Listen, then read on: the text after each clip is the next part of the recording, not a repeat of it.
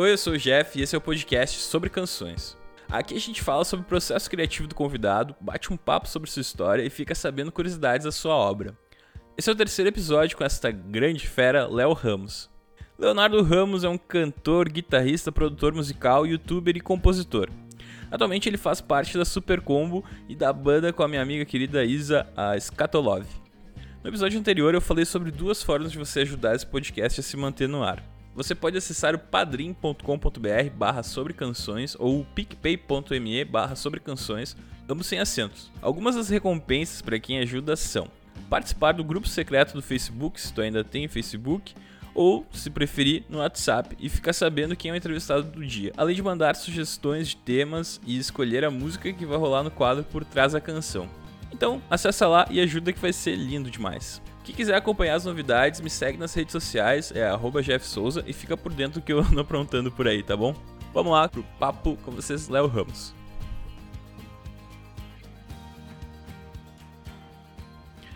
Bom, tô aqui com o Léo Ramos, da Super Combo, Scatolove e vários outros projetos. Uhul! E aí, Léo, tudo bem? Beleza, mano. Tranquilácido.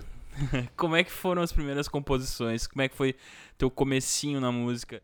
É, na real, assim, no começo mesmo, mesmo antes de tudo isso, foi com outras bandas lá em Vitória. Tinha uma banda chamada Volume 7, que eu acho que foi de fato a minha primeira banda. Eu tocava uh, guitarra e logo em seguida eu comecei a tocar batera no Volume 7. Ah, que massa. Que ano foi isso mais ou menos? Rapaz, 2001, 2002, 2003. Ah, bastante tempo. Por aí.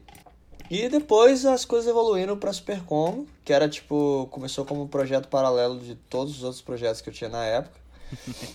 e o 2 foi uma parada que veio quando eu fui para São Paulo, eu conheci a Simone, a gente foi fazer um negócio na SBT e acabou ganhando uma temporada lá e com, com isso aí, bicho, eu falei, meu, vamos jogar para São Paulo e eu fui. Por isso que muita gente tem essa impressão de que o 2 veio antes do Supercom, né? Porque o 2 Ah, foi o que sim. apareceu realmente na mídia, assim, né? Sei lá, no SBT, assim, Maui, logo de cara, sabe? Sim, entendi. E o Supercom veio depois.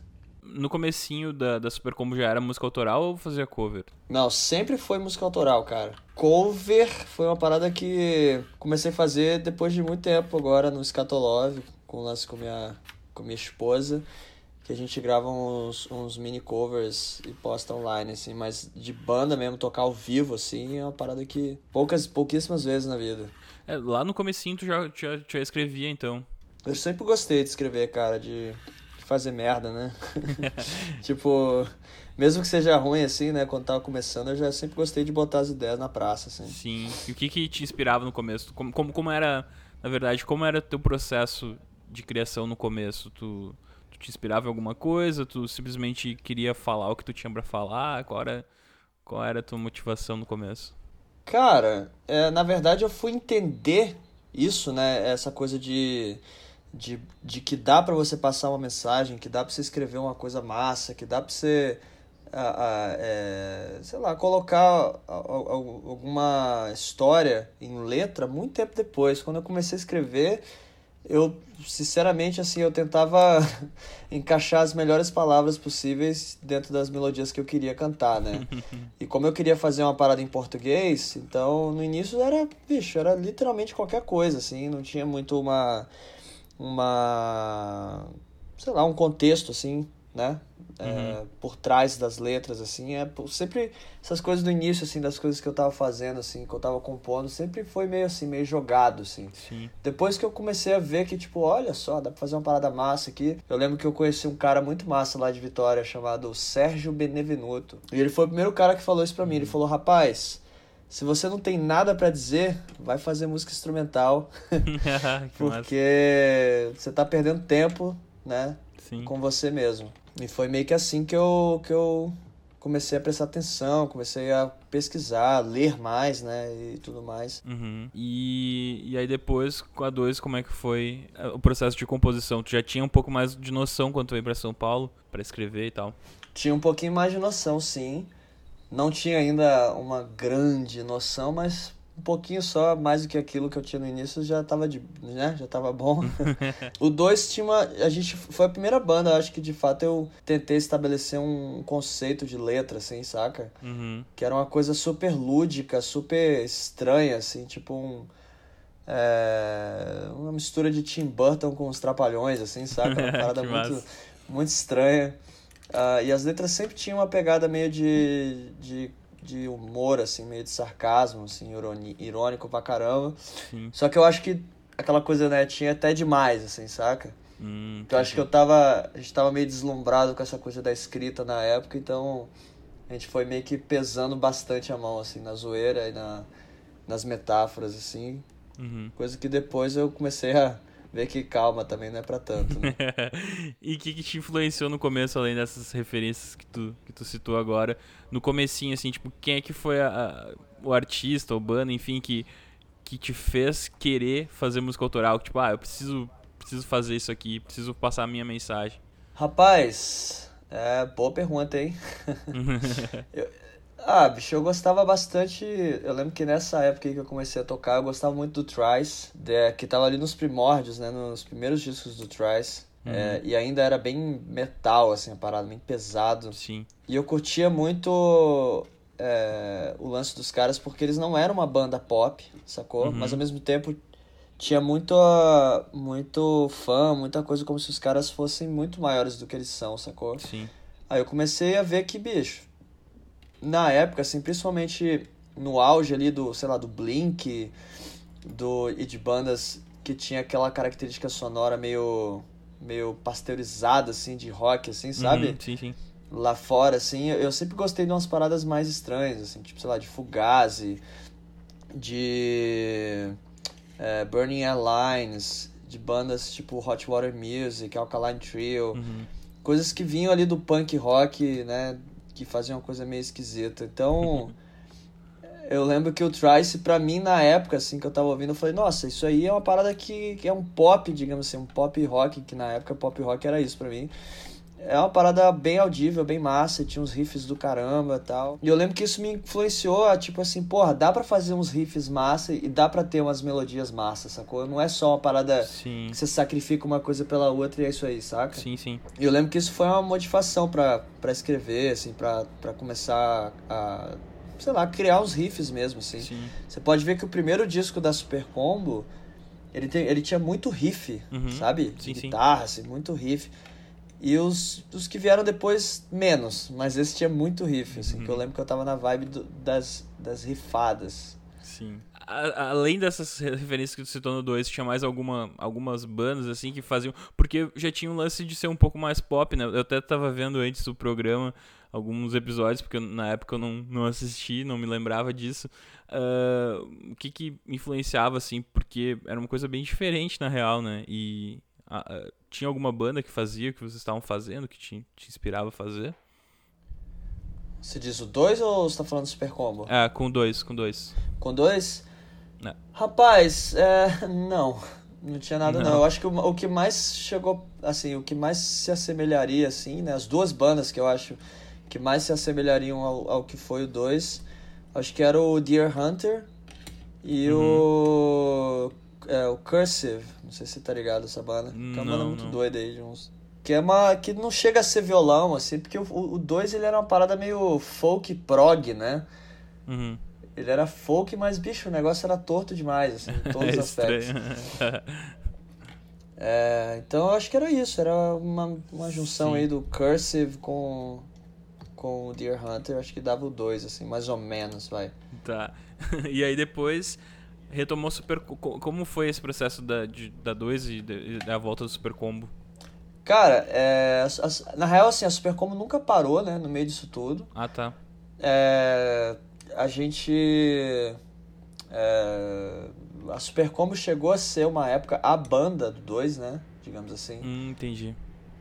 Então a gente meio que fazia show até junto, assim, tipo. Super Combo 2. Uhum né? E às vezes o 2 é a atração principal, e a gente abria com a Supercom e depois vinha o 2, alguma coisa assim. É... Mas eu lembro que, cara, é... quando o Eloy entrou na banda, Quando o Eloy entrou no 2, a parada deu um gás muito monstro, né? Assim como tudo que o Eloy põe a mão e entra para tocar, o bagulho né, vira de outro planeta, assim. É... E né, a gente tocou um tempão, a gente fez um monte de turnê e tal. E chegou até uma época que a gente chegou a colocar sopro na banda. Tinham três caras tocando sopro na banda, então a gente tentou fazer uma parada muito doida, assim, na época. E eu lembro que o Eloy, nessa, é, no, no final, assim, vai, do 2, do dois, assim, ele começou a tocar no Glória, uhum. né? O que, óbvio, que não foi, não foi nenhum problema, porque a gente, a gente gosta muito dos meninos. É... Mas logo em seguida, né, com, com a visibilidade que ele teve no Glória, é, chamaram ele para entrar no Sepultura, né? Então. Foda. Sepultura, que você tá ligado que é uma banda gigante, interplanetária, mundial aí, do tamanho do Metallica, sei lá, lá fora. É. E, bicho, o, o Eloy meio que teve que parar com dois e teve uhum. que parar com Glória, né? Com todo mundo. Im. Só que, bicho, como é que você substitui o Eloy, sacou, numa banda, assim? Pois é. não, não tem ninguém, simplesmente tá vai tocar no Sepultura. Aí aquilo... É, eu senti que aquilo meio que deu uma brochada na, na galera, assim, na, na geral, Sim. assim, sabe? Uhum. E, e depois de um tempo a gente só... Acho que a gente já não tava tocando mais, já não tava fazendo mais nada. A gente até tinha umas músicas novas, a gente nunca lançou. Uhum. É, e ficou por isso, assim, saca? E a banda meio que acabou do mesmo jeito que ela começou, tipo, do nada, assim, saca? Sim. e é isso. Tá, e como é que foi essa, essa grande virada do Super Combo de ir para um Superstar e aparecer para um monte de gente e tal?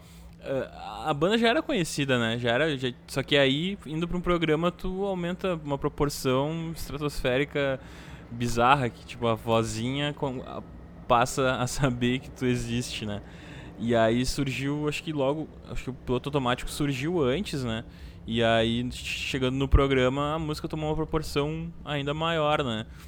Uh, como é que foi esse processo, assim, do, da, da virada do Super Combo, assim? Desse, é, o disco foi o Amianto, né? Foi o Amianto. Cara, na real, assim, ó, é, do mesmo jeito que aconteceu com o 2, né, que o 2 foi um projeto que a gente meio que inventou na fila do, do Astros, né, que era o programa do SBT que a gente, que a gente ganhou. Sim. E a gente literalmente inventou o 2 na fila mesmo, assim, independente de quando foi que a gente nomeou o projeto, quando foi que a gente gravou, foi bem assim que a gente fez, né? Então foi foi durante o foi meio que no início do, e durante o programa foi que meio que se criou a banda. O Super Combo já existia, bicho, desde 2006, 2007. Ah, sim. E, e como tu falou, né? É uma banda que já, já era conhecida, não era, obviamente, é, mainstream, nem, nem perto do que é hoje. Mas já tinha um nomezinho, já era conhecido, já tinha alguns, algumas músicas aí que a galera cantava em show. E quando a gente entrou no Superstar, cara, é, rolou meio que um efeito parecido com o que rolou com dois. De, ah, botou a banda no mapa, sacou? E, sim, sim e o Brasil inteiro né, conheceu a banda. E ao mesmo tempo, quando acabou o programa, o fato da banda já ter uma carreira, já ter uma, é, já ter discos, né, já ter um tempo de estrada, é, já tinha uma estrutura também, né? Já tinha uma estrutura, a gente meio que só, digamos assim, manteve, né, o que a Globo proporcionou no que diz respeito à divulgação, a, a, a essa catapulta assim, né, de, de, de fama que rola com, com um artista ou com qualquer coisa que aparece lá, saca? E a diferença foi essa, a gente meio que é, é, tinha né, algo por trás, assim, e não só o que meio que estava sendo mostrado no programa, né, exclusivamente ali no programa. Sim, sim. É, e sim, Piloto Automático foi a música que a gente fez antes, a gente fez ela em 2013. E ela foi a primeiro disco, a primeira música que a gente lançou do Amianto foi, foi Piloto Automático. É, inclusive a gente ganhou um concurso do Temos Vagas, que era, da, que era um programa que rolava na Rádio 89, logo quando a, Rádio Rock em São Paulo voltou, né? E, e a gente, pô, vamos tocar essa música na Globo também, vamos ver o que, que vai dar, né? Acabou que deu super certo, até, tem até música eletrônica dela agora aí, rolando pra lá e pra cá. Como foi o processo de composição do Amianto? Porque ele, porque ele parece ter sido bem, bem planejado e bem construído, assim. Como, como foi a evolução do, do Léo compositor da, do comecinho sem ter noção pro, pro cara que, pelo que eu vejo, assim, pelo que eu escutei, parece ter bem mais noção do que tava fazendo, assim. É, a gente vai, vai aprendendo, né, cara? Não que a Sim. gente esteja satisfeito com a, com a, com a evolução, né? Porque a evolu a- o aprendizado ele é constante, né, cara? Tá ligado? A gente Sim. não. Sim, sim. E eu acho que em nenhum momento a gente, ninguém aqui, né, vai bater o martelo e vai falar, pronto, agora eu sei tudo que eu precisava saber eu não quero saber de mais nada agora, sabe? sim. Então, o Amianto foi um disco que, como é que eu posso dizer? Foi um disco que eu, que eu assim, em termos de composição e letra, foi um, um disco que eu, na época, assim, eu arrisquei bastante, saca? Uhum. É, porque, pô, você escreve música, você sabe como é que é, cara. A gente tem sempre aquela coisa de tipo, meu, e aí? A gente faz o que a gente quer ou a gente tenta agradar, né, a grande maioria das pessoas Sim. e faz o que poderia ser tecnicamente mais pop, né? Uhum. Mesmo que tenha um pouquinho menos de alma, assim, ele, ele vai ser mais pop, né? Sim. Vai ser mais aceito, vai, vai possivelmente vai andar melhor, mesmo que não seja uma parada que você goste tanto. Uhum. E foi um disco que eu falei assim, meu irmão, quer saber? Foda-se. Eu não vou, eu não quero agradar ninguém. É, e eu lembro que muita a galera que trampava com a gente, muita gente falou na época, cara, acho que vocês têm que tomar umas decisões aí, porque esse disco tá muito torto, tá muito subversivo. Eu apostei numa, numa sonoridade mais escura, mais secona, assim, né? Sim. É, acho que você pode dizer que é uma onda meio. Assim, não, não que a banda tenha a ver, né? Mas assim, de som, de estética sonora, é uma parada meio Queens of the Stone Age, né? Que era Uhum. bem. bem obscuro, assim. Só que eu quis brincar com isso, assim, de- do som ser uma parada meio obscura, meio seca, assim, meio ruim, mas ao mesmo tempo é, a voz, né, as letras serem bem, é, bem o inverso disso, saca? Sim. É, foi por aí que meio que surgiu o conceito do disco, o- as letras, a, né, tudo assim da que tem a ver com o disco, foi por aí que, que partiu o negócio, né? E daí eu comecei a perceber que na verdade, cara, quando você planeja as coisas, geralmente musicalmente assim, né, pelo menos no meu caso, né? Uhum. Outras pessoas conseguem fazer isso bem melhor do que eu, mas no meu caso eu sinto que que geralmente dá merda. É melhor você querer meio que fazer um negócio contra o que você realmente acreditaria ser uma parada mais pop do que, né e, e ir pelo lado, o lado mais subversivo que sempre foi uma parada que eu que eu me dei bem assim saca Sim. comigo mesmo escrevendo e, eu, e é uma parada que me agrada muito mais também sinceramente Sim. Tu fazia as músicas primeiro e depois escrevia, escrevia a letra em cima ou como, como funcionava esse processo de composição pra ti? Não, a letra sempre por último, cara. Porque pra mim o instrumental ele ele fala também, né, alguma Uhum. coisa. Não adianta você ter uma letra bonita, você ter um instrumental bonito e olha lá que bonito. Não, pra mim é tipo o que será, o que que esse instrumental tá meio que falando comigo assim, saca? Né, o instrumental muitas vezes ele, ele fala com você o que Uhum. o que ele quer que você, né, escreva em cima dele. É só você saber ouvir, saber, né, Sim. esperar o momento certo ali do seu dia, do seu, da sua semana pra escrever e, bicho, chablau.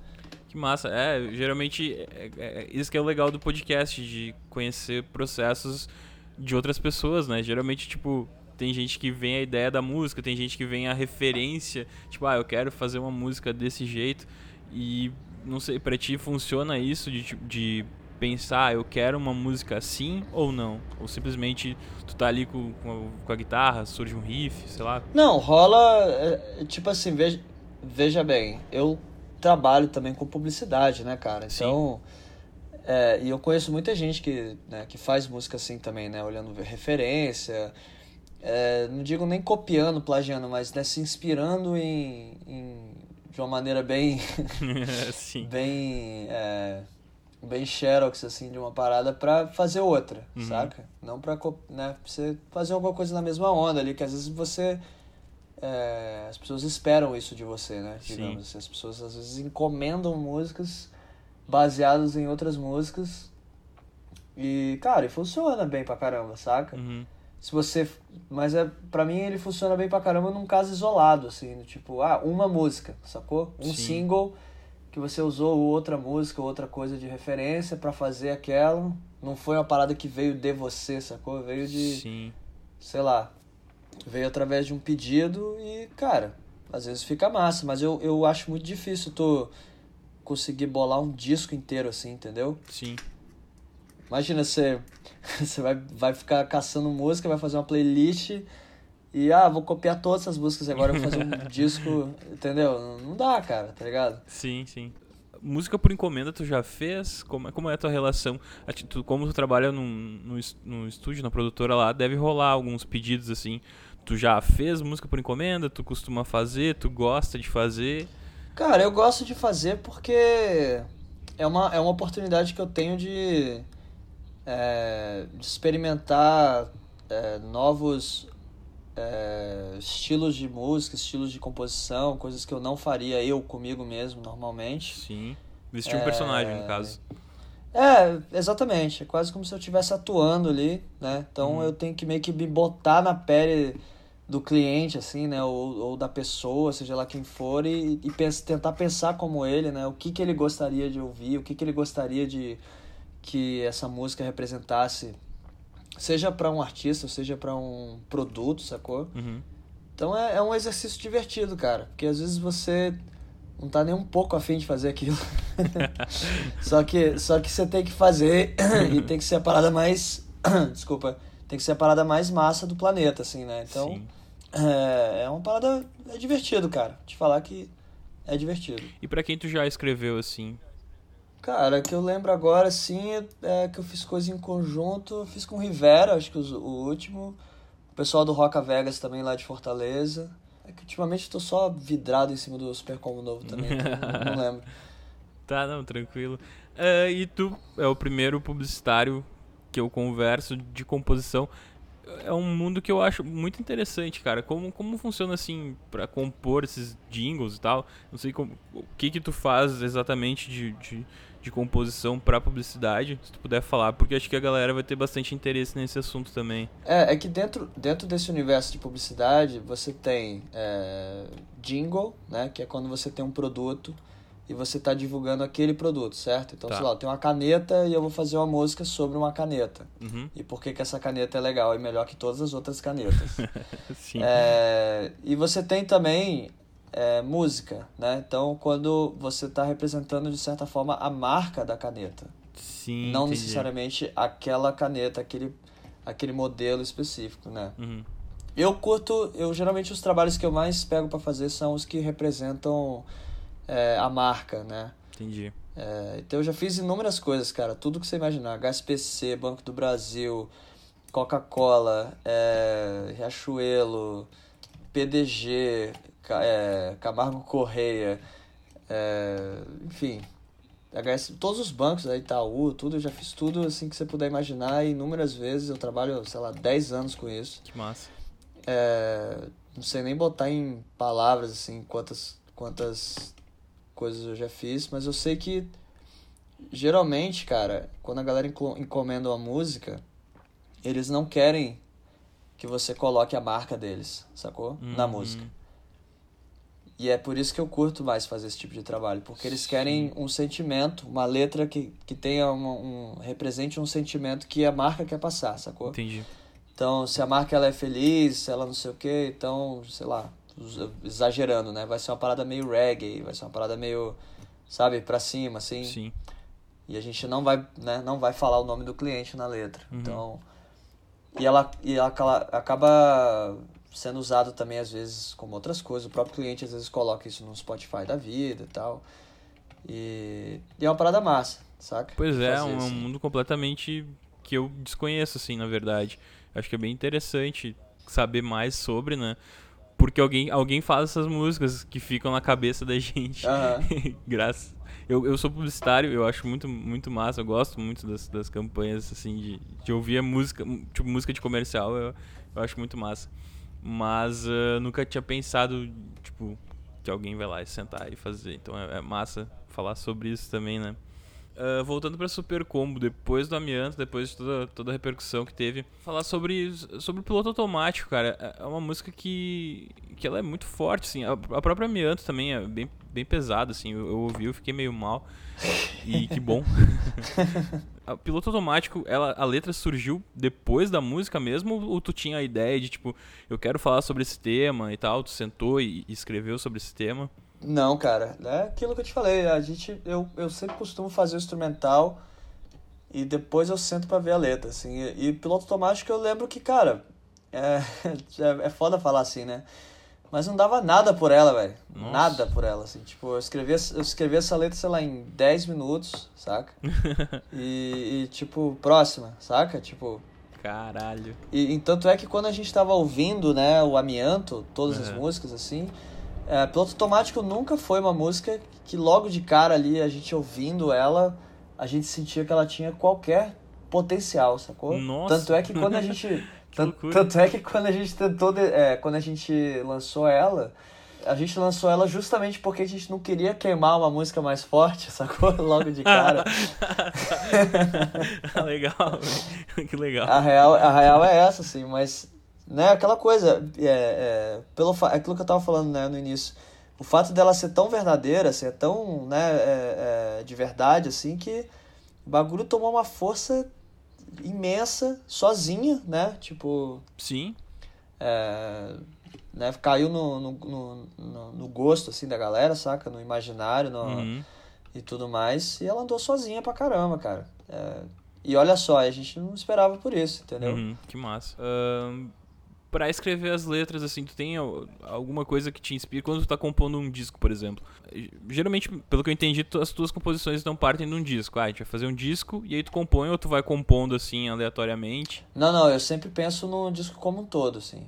É, e, e, não só, e não só a letra, né? Tipo, eu gosto sempre de fazer mais músicas do que precisa, porque ouvindo só os instrumentais, assim, sem letra, sem, sem texto, né? Sem nada, é, eu gosto de ver quais instrumentais meio que conversam entre si, né? Antes de tentar forçar a barra na letra, né? Digamos assim, para fazer as músicas terem sentido uma, umas com as outras. Sim. Então, acho que começa aí, escolhendo o instrumental. O instrumental, sim, é uma parada que sai fazendo meio que na loucura, assim, sem menor planejamento, assim. E depois meio que eu vou ver, ah, isso aqui acho que combina com aquilo ali, pá, vai juntando. E por último, cara, a última cereja do bolo é a letra mesmo, assim. Uhum. Tanto é que a gente está nesse processo agora, assim, a gente está a gente tá fazendo um disco novo da Supercomo, né? Uhum. É, a gente já tem letras gravadas de cinco músicas. O disco acho que vão ter umas dez músicas mais ou menos. E metade meio que já fiz letra, né? Já gravei e tal, já tá pronto. As outras cinco eu tô escrevendo agora, tá ligado? Uhum. Tô, quer dizer, essa semana eu preciso meio que dar um, um gás nisso e já terminar para já gravar, pra gente poder já finalizar o disco. Mas assim, eu já tenho todos os, os instrumentais os instrumentais prontos, sabe? Sim. Questão do, da concepção do disco. Cria um conceito, tu, tu, quando tu vai escrever a, a, as letras, tu tem algum tema assim que tu pense, tipo, ou, ou, realmente a música que vai te dizer. Então, tipo, daqui a pouco tem uma música muito feliz e a outra vai ser muito triste. Não, não, não parte de um conceito pelo menos as letras, tipo, ah, é, esse tema aqui eu quero abordar e tal? Ah, não. Também não. Não? É, não, por que, que pareça não.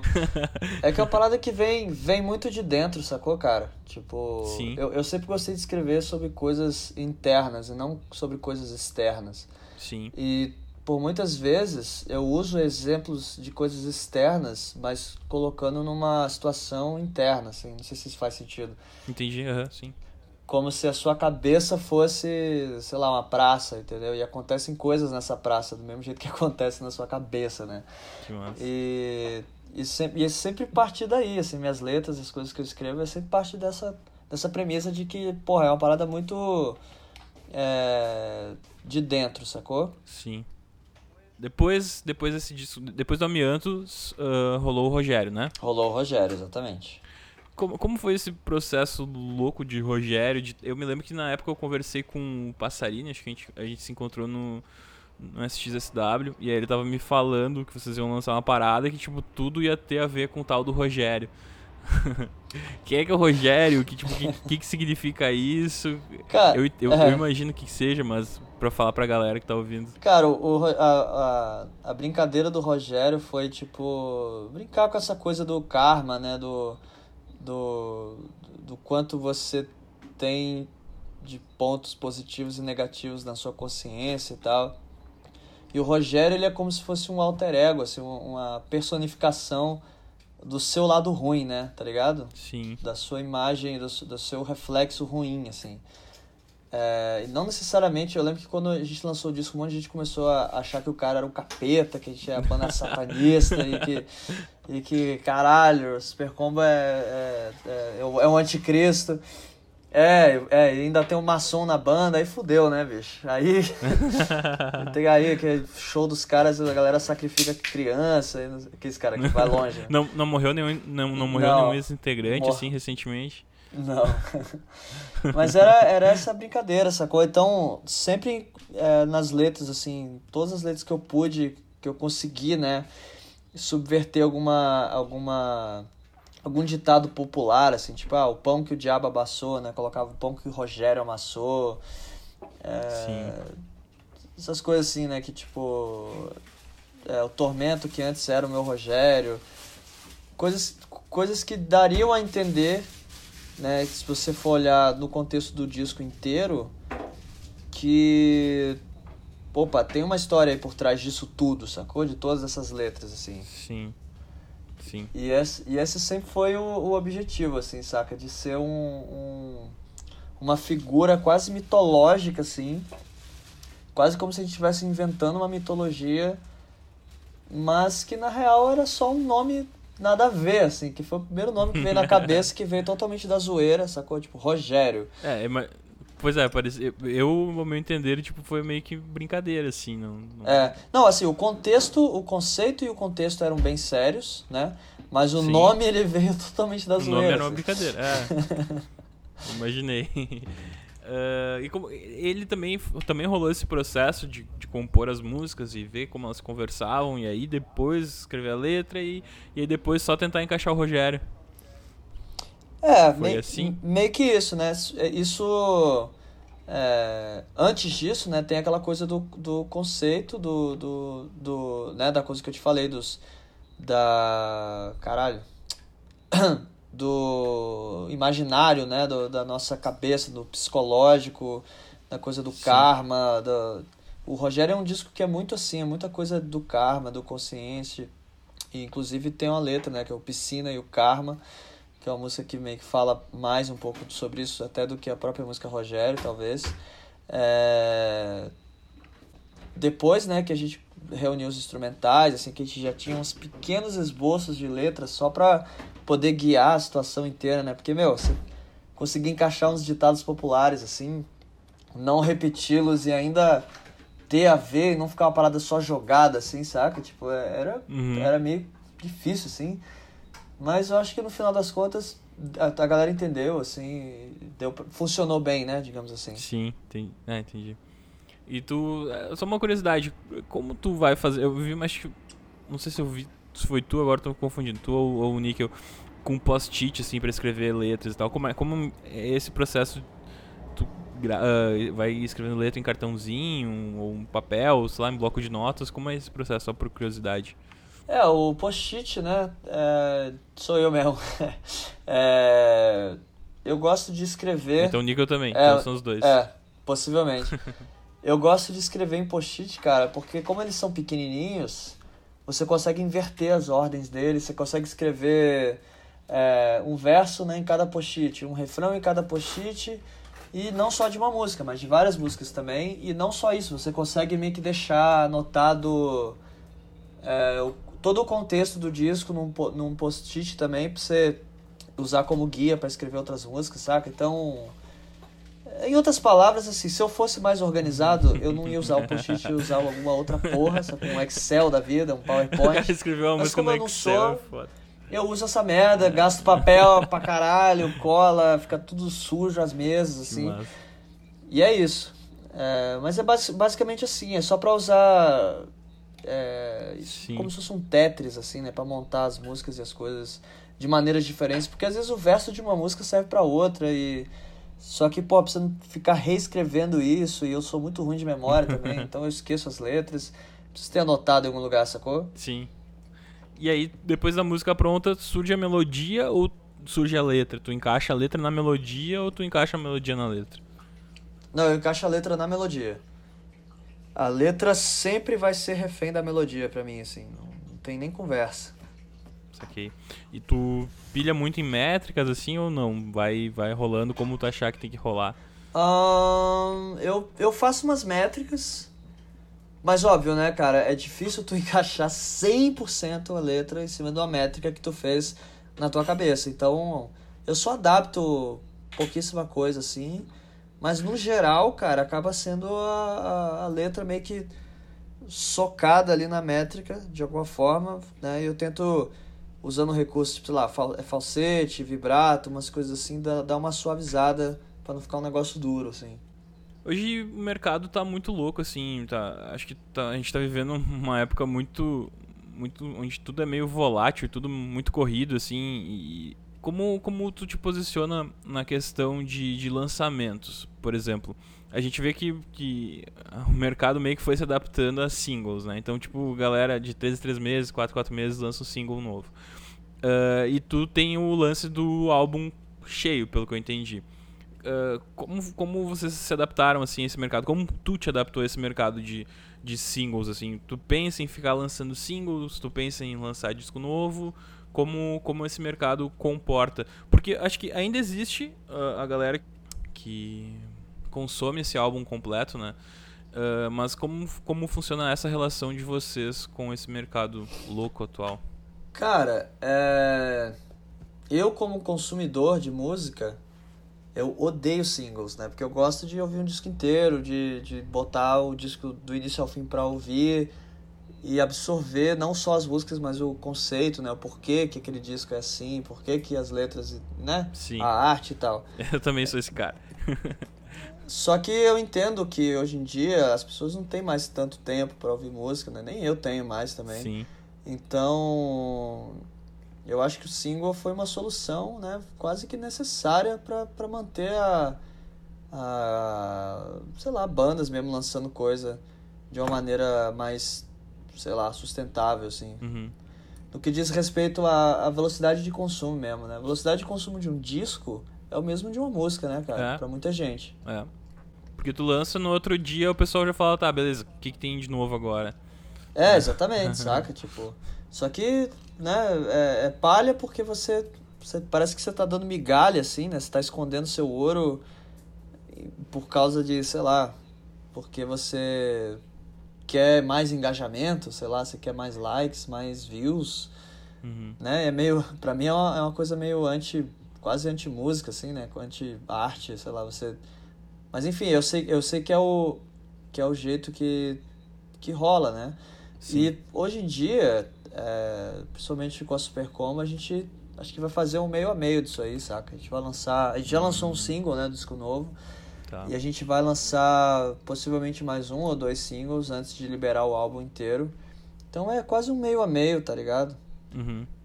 Que assim eu não, não sinto muito que a gente está deixando de mostrar o conceito, deixando de mostrar o, o conjunto do, né, o porquê que o disco vai ter tal nome, vai ter tal música, vai ter tal letra e tal. A gente tava falando da Super Combo e aí um desses projetos mais recentes é o Scatolove com a minha amiga Isa. Ela foi num show meu e aí ela falou: "Ah, coloca o Léo Ramos na lista".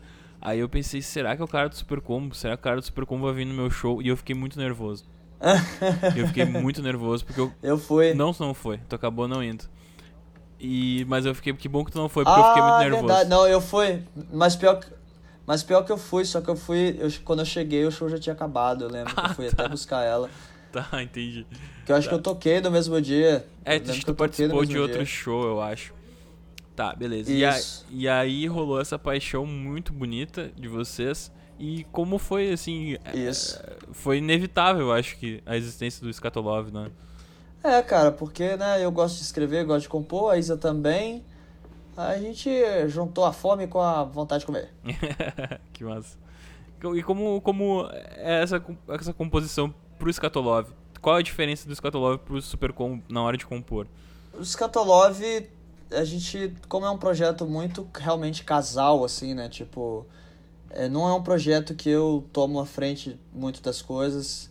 Quem toma mais à frente das coisas do Skatolov é a Isa, né? Então, eu, eu digamos assim, não é que eu tiro a mão, né? Mas eu, eu divido né, o, o conceito, eu divido a, a criação do conceito quase como se fossem dois mesmo, assim, né? Tipo, o que, que ela gostaria, o que, que eu gostaria, né? Então a, a gente acaba criando junto uma parada e até meio que.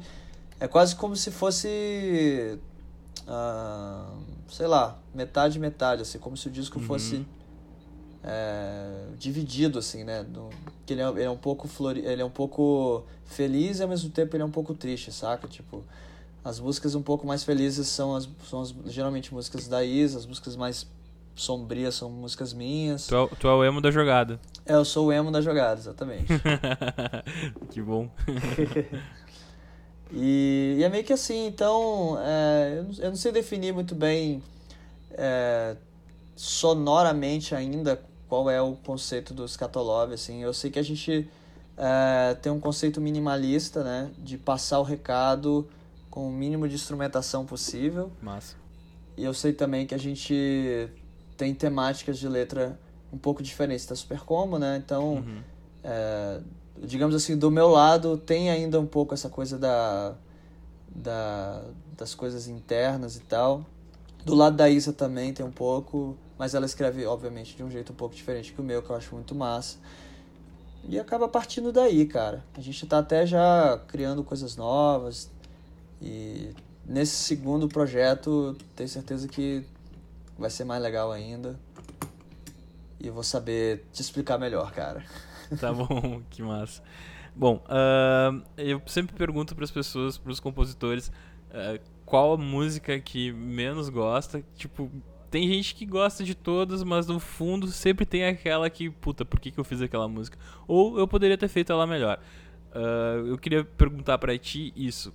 Qual música que tu menos gosta e, e, qual a que tu mais gosta? Sei lá, pode ser. Pode ser tipo um top 3, top 5. Depende de, que, de quantas tu odeia e quantas tu ama, assim. Ah, cara, vamos lá então. Que é esse cara. Uh, a, da, acho que a número um que eu mais odeio que eu fiz na vida, acho que foi Saco Cheio da Super Combo. Por quê? Porque eu odeio essa, essa letra, né? Mais especificamente. Assim, a, o, o, a música eu até curto, mas, bicho, a letra eu acho muito palha, brother. Muito palha mesmo, assim. E eu sempre tento tirar essa música do set, mas não, não dá, porque a galera curte e tal. E, e... queria fazer que nem o Criolo, assim, sabe? De pegar uma música dele e reescrever a letra e, e falar, aí galera, eu, eu não gostava, achava que eu tinha escrito as coisas palhas e agora uh, refiz, tá? Tá aí. E relança a música, assim, sabe? É. Mas, mas é meio que isso. Essa, essa música, pra mim, é top 1 das que eu menos tá, gosto. Tá, diz, diz mais umas, foi, foi legal Mas. Outra... Deve, pelo que eu senti do teu coração, tem mais algumas, assim. Não, sempre tem, né, cara? A gente, na real, eu, sou, eu, sou, eu, eu não gosto de nada que eu faço, assim, a real é essa, mas. É, sério? Bem sério. Tu é muito, tu é muito autocrítico, assim, ou sei lá? Como, tipo, tu realmente não gosta ou, ou tu acha que poderia ser melhor ou tu só não gostou? Eu, sei lá, eu sou bem crítico comigo mesmo, assim, de, sei lá. Sempre fico noiado, achando que eu poderia ter feito uma coisa melhor, mas não consegui fazer no dia e ficou por isso mesmo. Não sei, velho. Enfim, é, acho que a segunda música que eu menos gosto da Super Combo é. Possivelmente Morar, cara. Morar. É sei, não, acho que não tem nada a ver com, com qualquer coisa, assim. um, mas eu não tenho, eu não tenho ódio dela, assim, igual eu tenho de saco cheio, assim. Entendi. Que eu realmente tô de saco cheio da música. Mas é, é acho que são só essas duas mesmo, assim, que eu realmente. Caralho, saca? Tá. E as que tu mais gosta, que tipo, tu realmente acha que tu fez uma coisa legal, assim e tal? Ah, cara, aí eu, eu curto Amianto, Piloto Automático, que são músicas que, mesmo a gente não acreditando nelas logo de cara, foram músicas que ouvindo assim eu dei, eu dei uma arrepiada, sacou? Quando eu tava fazendo. Massa. Vitrine é uma música do Skatolov também, que me arrepia muito quando eu ouço. É... Qual mais? É, Maremotos, que a gente lançou agora também, curto uhum. bastante. É... Eutanásia, do Rogério. Do Rogério e tem umas músicas novas também que eu tô bem orgulhoso delas, assim, da, das letras, do conceito e tal. Mas como a gente não lançou ainda, né? Então eu não posso. Sim, não, não pode dar spoiler. E não posso talvez considerar ainda, né? Ah, Deixar... entendi. E tu costuma ouvir as tuas músicas? Não, não. Também não. Não? Não, eu ouço, tipo, não? quando eu tô. É porque como, como sou eu que gravo, produzo, mixo, masterizo, eu, eu, eu, eu ouço assim, bicho, muito, muitas vezes pra, pra, pra mixar, né? Pra fazer as coisas. Isso acaba. Sei lá, acabo cansando das músicas. Aí depois eu gosto de tocar elas em show. E às uhum. vezes, muito tempo depois, assim, eu vou ouvir e falo, nossa, como é diferente, né? Tipo, do que a gente tá tocando ao vivo pro que é a música e tal. Sim. Bom, uh, no podcast a gente tem uma, uma parte especial chamada Por Trás da Canção. E aí eu perguntei para ti, tu me, me disse que gostaria de falar sobre o Rogério. Então, gostaria que tu me contasse a respeito de tal música chamada Rogério. O que que ela o que, que ela tem por trás dessa música que tu acha legal o fã do Super Combo saber? Cara, ela é uma música sobre talvez aceitação com coisas que não são é, que não são é, bem vistas normalmente, sei lá, pela grande maioria, infelizmente, das pessoas, né? Então, qualquer coisa, o fato de uma pessoa uhum. ser diferente, seja lá, né, entenda isso como você quiser, e às vezes isso não, isso não é bem visto por outras pessoas, entendeu? Sim. E muitas vezes as pessoas usam, sei lá, né, é, o uhum. nome de em nome de, sei lá, religiões assim ou, ou de conceitos é, familiares para falar que você não pode ser diferente porque, sei lá, saca? Então, Rogério é uma música que fala muito sobre isso. É como se fosse, uhum. né, exagerando aqui, né, como se fosse o ponto de vista do diabo sobre coisas que você faz em nome dele, só que na verdade você está fazendo em nome seu, cara. O diabo tá só ali, tá só te esperando, mas você é você que tá fazendo todo o mal mesmo, entendeu? Não tem ninguém te forçando Sim, a isso. Entendi. É, uhum. Então é uma música que é, é, ela, ele segue um pouco esse conceito, né? Que é também o conceito em, em geral assim do, do disco Rogério, né? Uhum. Na hora de compor, tu já vai pro estúdio, como, como que recursos assim tecnológicos tu usa? Tu já vai pro estúdio, já começa a compor no estúdio, tu usa gravador de celular, tu usa, sei lá, caderninho, qual qual o método que tu usa assim para produzir e compor, no caso? Porque tu já produz compondo, pelo que eu entendi. É, Cara, eu, eu uso tudo, tudo isso aí, velho. Tipo, esse gravador do celular, eu toco violão ali, uma qualquer coisa. Aí depois eu levo pro estúdio essa gravação e meio que refaço, só que um pouquinho mais bem feito. Aí eu pego esse negócio que eu refiz um pouco mais bem feito, aí eu levo pra gravação e gravo, tipo, uma bateria valendo. Depois eu deleto tudo e deixo só a bateria e refaço tudo de novo. meio, meio freak, assim, de, de trabalho, assim, né? Retrabalho, digamos assim. Que para mim, tipo, não adianta você gravar uma parada uma vez que você não vai conseguir reproduzir depois, né? Então, quanto mais você grava e regrava, você vai meio que sabendo reproduzir aquilo do jeito que tem que ser reproduzido, né? E acaba fixando na memória, assim. Uh, e que recurso que tu tem hoje que tu gostaria de ter lá no comecinho, quando tu não tinha noção do que tu estava fazendo? Cara, é conhecimento, né, de, de áudio, que eu, né, que eu, ao longo dos anos eu fui estudando mais, fui me aprimorando. É, isso teria facilitado com certeza muita coisa. É, mas no geral, é, acho que conhecimento também de vida, né, maturidade, letra, é, ter lido mais também, de repente. Sim. E é isso. Beleza. Então a gente está chegando ao fim. Eu gostaria de te pedir para indicar. Eu, eu fiz com o Neco cinco. Ele fez cinco discos e cinco filmes ou séries. Tá. Uh, pode ser livros, pode ser qualquer coisa que tu ache que, que tem a ver contigo e que as pessoas que estão escutando, que gostariam de compor, possam entender essa mente louca, maravilhosa e genial de Leonardo Ramos Castor. Uh, peraí, são cinco coisas em geral, né? Pode ser livro, série, filme, é isso? É, o que tu achar massa de falar, que tu acha que, que vai inspirar a galera, que, que faça sentido pros outros, entendendo, tipo, que, que tem a tua cara no. Enfim, tu entendeu. Depois eu Entendi. edito a pergunta, ficou uma bosta. Relaxa. Cara, é. Ouçam Bon Iver, gênio. Cara, é gênio. Eu nunca sei falar o nome dele. É, eu também não, mas eu, eu chamo ele de Bon Iver. Ouçam Beleza. Kimbra, É... Qualquer disco, qualquer coisa, né? Dos dois, pra mim, é foda, fantástico. Kimbra? É Kimbra. Não conheço. É muito foda. É uma mina, cantora neozelandesa, que é sensacional. Bicho, negócio torto, do jeito que tem que ser. é, livros. Livros. É, eu gosto de livros young adults, cara. Eu gosto de ler coisas, histórias de ficção, principalmente cyberpunk, Uhum. que é um estilo de ficção que eu curto bastante. Ah, não que necessariamente tenha muito a ver com o que eu faço de som, mas uma série que eu gosto muito é o Red Rising, que é um livro, acho que se não me engano é uma trilogia, acabou de sair o quarto livro agora, comecei a ler, mas não terminei. É muito massa. Acho que eu recomendaria isso. Massa. Torre Negra também do Stephen King.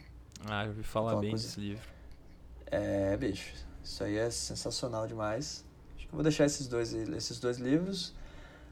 O, né, um, um é uma série de livro inteira, né? Não que, eu Sim, acho que sim. Torre Negra também. Não, Torre Negra não é isso, não. E de série, velho, eu vou deixar o Legion. Não sei se você já viu, você já viu isso, Legion. Ainda não tá na fila pra assistir. É muito louco mesmo. É, então. Exatamente. Pois Muito é. doido. isso aí. Cara, então tá. A gente tá chegando ao fim. Obrigado, Léo. Ah, tu quer deixar algum Que isso. contato aí, Instagram, redes sociais e tal, pra, pra galera te seguir, quem não te conhece ainda, que deveria já ter feito isso. Cara, Hell Lamos, né? Eu não sei como é que eu vou. eu acho que eu vou ter que soletrar para as pessoas, mas eu acho que é mais fácil explicar que é Léo Ramos, Léo Ramos. Você só inverte o L, é, inverte o L com o R, né? Fica Hell Lamos.